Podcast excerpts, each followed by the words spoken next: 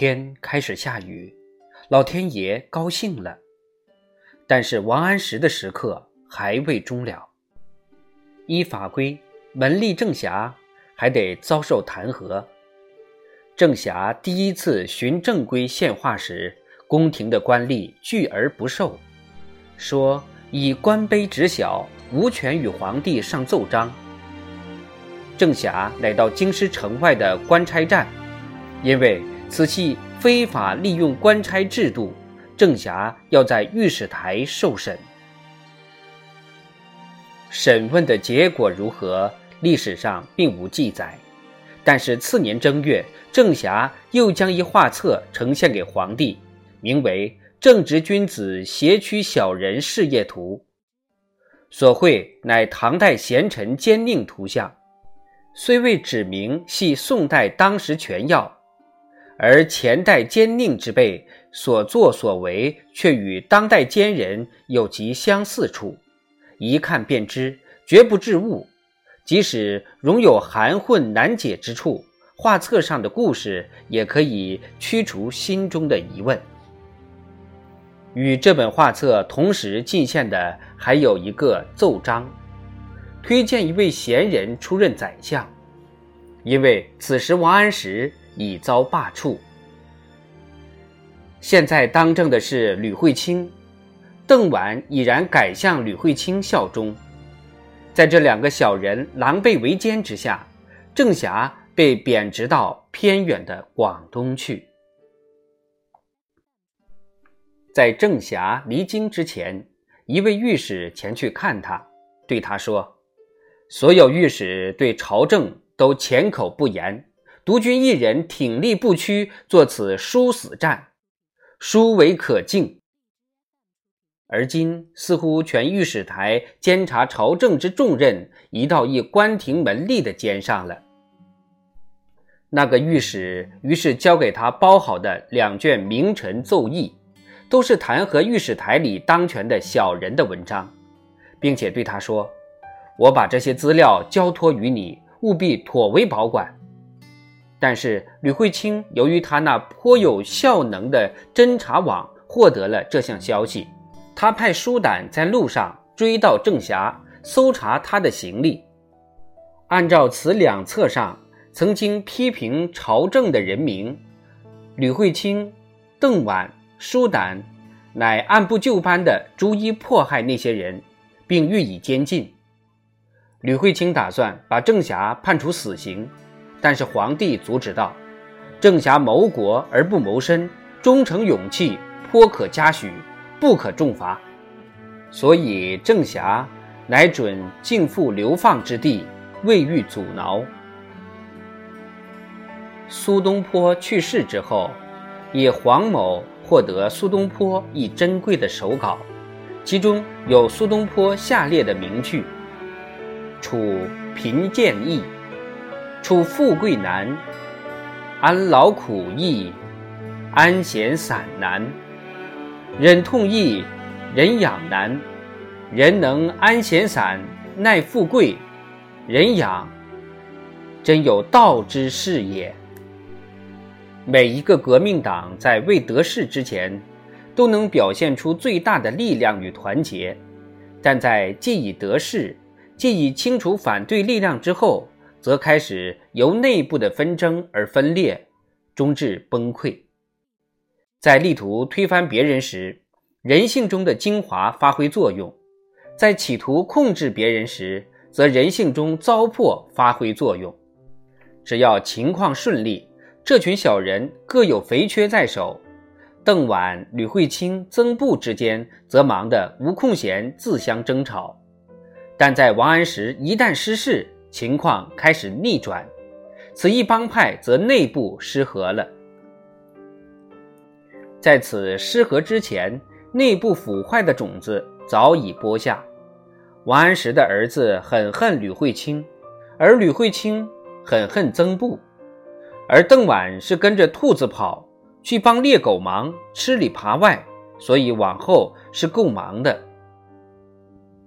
王安石最后只落了一个儿子，这个儿子聪明外露，古怪任性而又残忍凶暴。王氏集团许多恶行，他当负其责任。现在他已长大成人，已经开始管理家中的钱财。他的叔伯不再能像往常那样乱用王安石的钱。这个权倾一时的宰相的傲慢无礼的儿子，以为凭态度恶劣，由他的令人厌恶，便可以显得出人头地。据说，新政初期。一天，理学家程颢正在王安石家开会，这个儿子出现了，头发散乱，赤足无鞋，手拿女人的头巾，一直走到父亲跟前，问他们正在说什么话。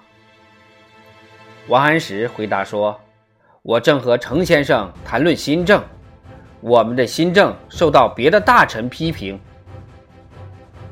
儿子一下子坐在大人坐的座位上，大笑道。只要把韩琦和富弼的头砍下就够了。王安石自己为他儿子受了什么罪，随后自可看到。王家不是和睦可喜的一家，因为这一家有两个人一直不赞成王安石的做法，特别是警告王安石提防吕惠卿那个骗子。孔夫子曾说：“人应当放正声，远佞人。”有一天，王安石正和吕惠卿商讨政事，弟弟安国在外面吹笛子。王安石向外面弟弟喊道：“听此正声如何？”弟弟应声回敬道：“原此佞人如何？”现在这一帮派很担心他们的前途，但是吕惠卿并没有完全失望，而且正好看到自己得势之日已近。取王安石而代之的机会到了。世上有些人能随意操纵眼泪，吕惠卿和邓婉便是此等人。他俩去见皇帝，以一副极为动人的样子，在皇帝面前哭，好像他们想到国家的前途就悲从中来。应用他们动人的口才，又把皇帝拖回了原来那条老道路。而吕惠卿也官拜了宰相之位。现在争吵真正开始了，全国的市议务官吕家问这时遭到弹劾。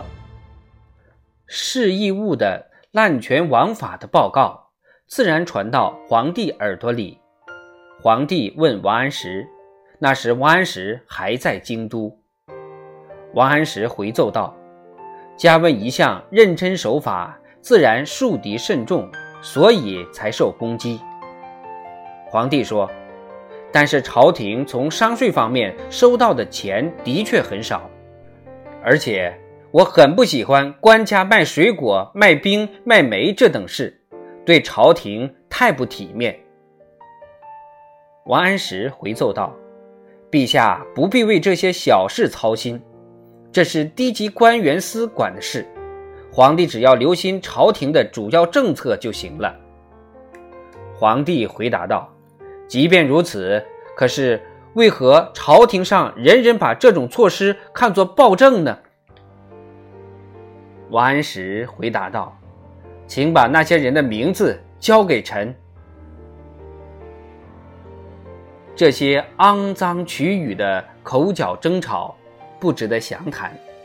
实际上的内幕是。”示意务官吕家问身居要津，开始公然蔑视条例司，侮辱了一个叫薛相的官员，而曾布却偏袒着薛相，攻击吕家问，吕家问因而免职。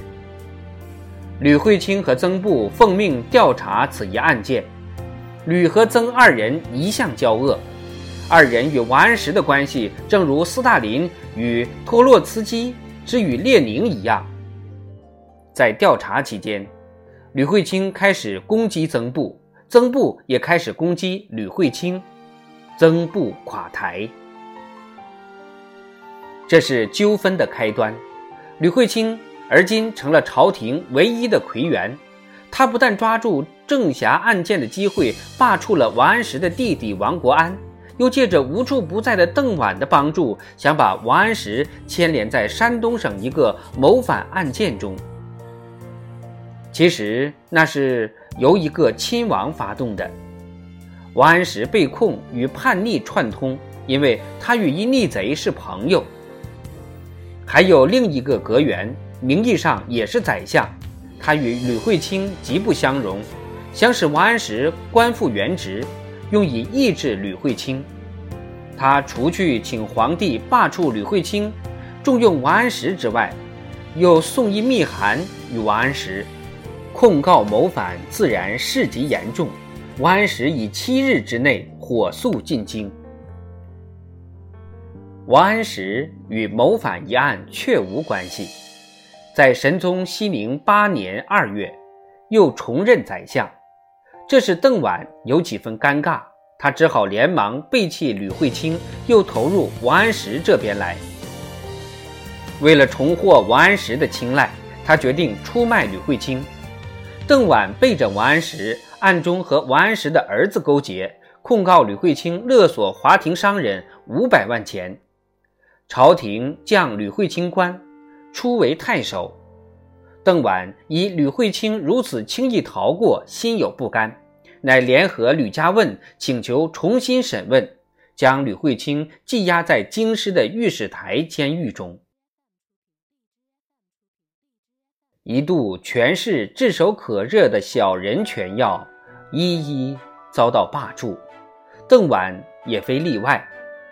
邓婉依然是精力充沛，他亲眼看到吕惠卿垮台，又看出皇帝对王安石也日行厌倦，他以天纵阴谋之才动烛机先，心想下一个深揽大权的人必是王安石的儿子和女婿，他上议表彰，请皇帝将此二人升迁重用。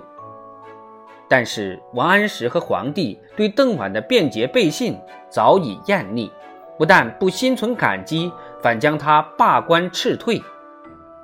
邓婉现在对人性应当失去了信心吧？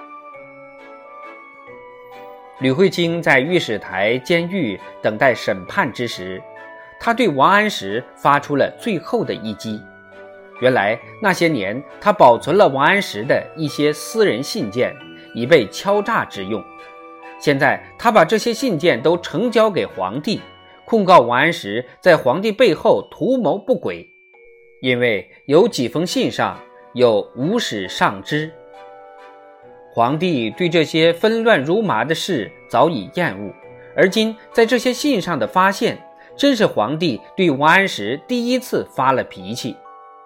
王安石痛骂自己的儿子，不该背着他。胡乱攻击吕惠卿，他儿子显然不知道吕惠卿手中藏有这些信，并且握有他父亲的把柄，深悔自己行动鲁莽。受父亲斥责之后，又心中憋气，立刻病倒，不久背上生出了恶疮。王安石一向信佛，他请和尚诵经，请医生开药。但均无法救儿子一命。儿子王芳之死是老相国的一个严重打击。这位相国对政治与人生的虚幻大彻大悟了，他开始厌倦，呈请辞官归隐。皇帝允许他在熙宁九年十月辞去职务，但仍保有若干最高爵位。王安石并非遭受罢黜。数年之后，有人在金陵附近的乡间看见他骑着驴，嘴里喃喃自语，听不清说些什么。